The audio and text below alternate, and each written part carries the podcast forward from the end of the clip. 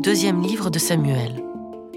Le Seigneur envoya vers David le prophète Nathan qui alla le trouver et lui dit Dans une même ville, il y avait deux hommes. L'un était riche, l'autre était pauvre. Le riche avait des moutons et des bœufs en très grand nombre. Le pauvre n'avait rien qu'une brebis, une toute petite, qu'il avait achetée. Il la nourrissait, et elle grandissait chez lui au milieu de ses fils. Elle mangeait de son pain, buvait de sa coupe, elle dormait dans ses bras, elle était comme sa fille. Un voyageur arriva chez l'homme riche. Pour préparer le repas de son hôte, celui-ci épargna ses moutons et ses bœufs. Il alla prendre la brebis du pauvre et la prépara pour l'homme qui était arrivé chez lui. Alors, David s'enflamma d'une grande colère contre cet homme et dit à Nathan Par le Seigneur vivant, l'homme qui a fait cela mérite la mort.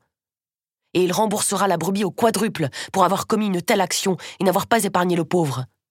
Alors, Nathan dit à David Cet homme, c'est toi.